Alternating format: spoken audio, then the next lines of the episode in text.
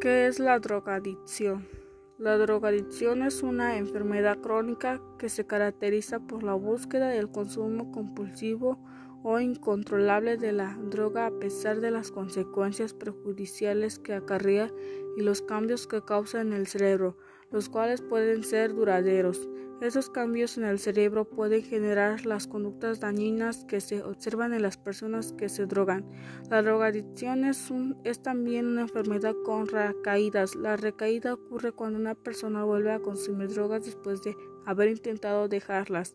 El camino hacia la drogadicción comienza con el acto voluntario de consumir drogas, pero con el tiempo la capacidad de personas para decidir no consumir drogas se debilita. La búsqueda y el consumo de las drogas se vuelven compulsivos. Esto se debe mayormente a los efectos que tiene la exposición a la droga durante largo tiempo en la función cerebral. La adicción afecta a las zonas del cerebro que participan en la motivación y la recompensa, el aprendizaje, la memoria y el control del comportamiento.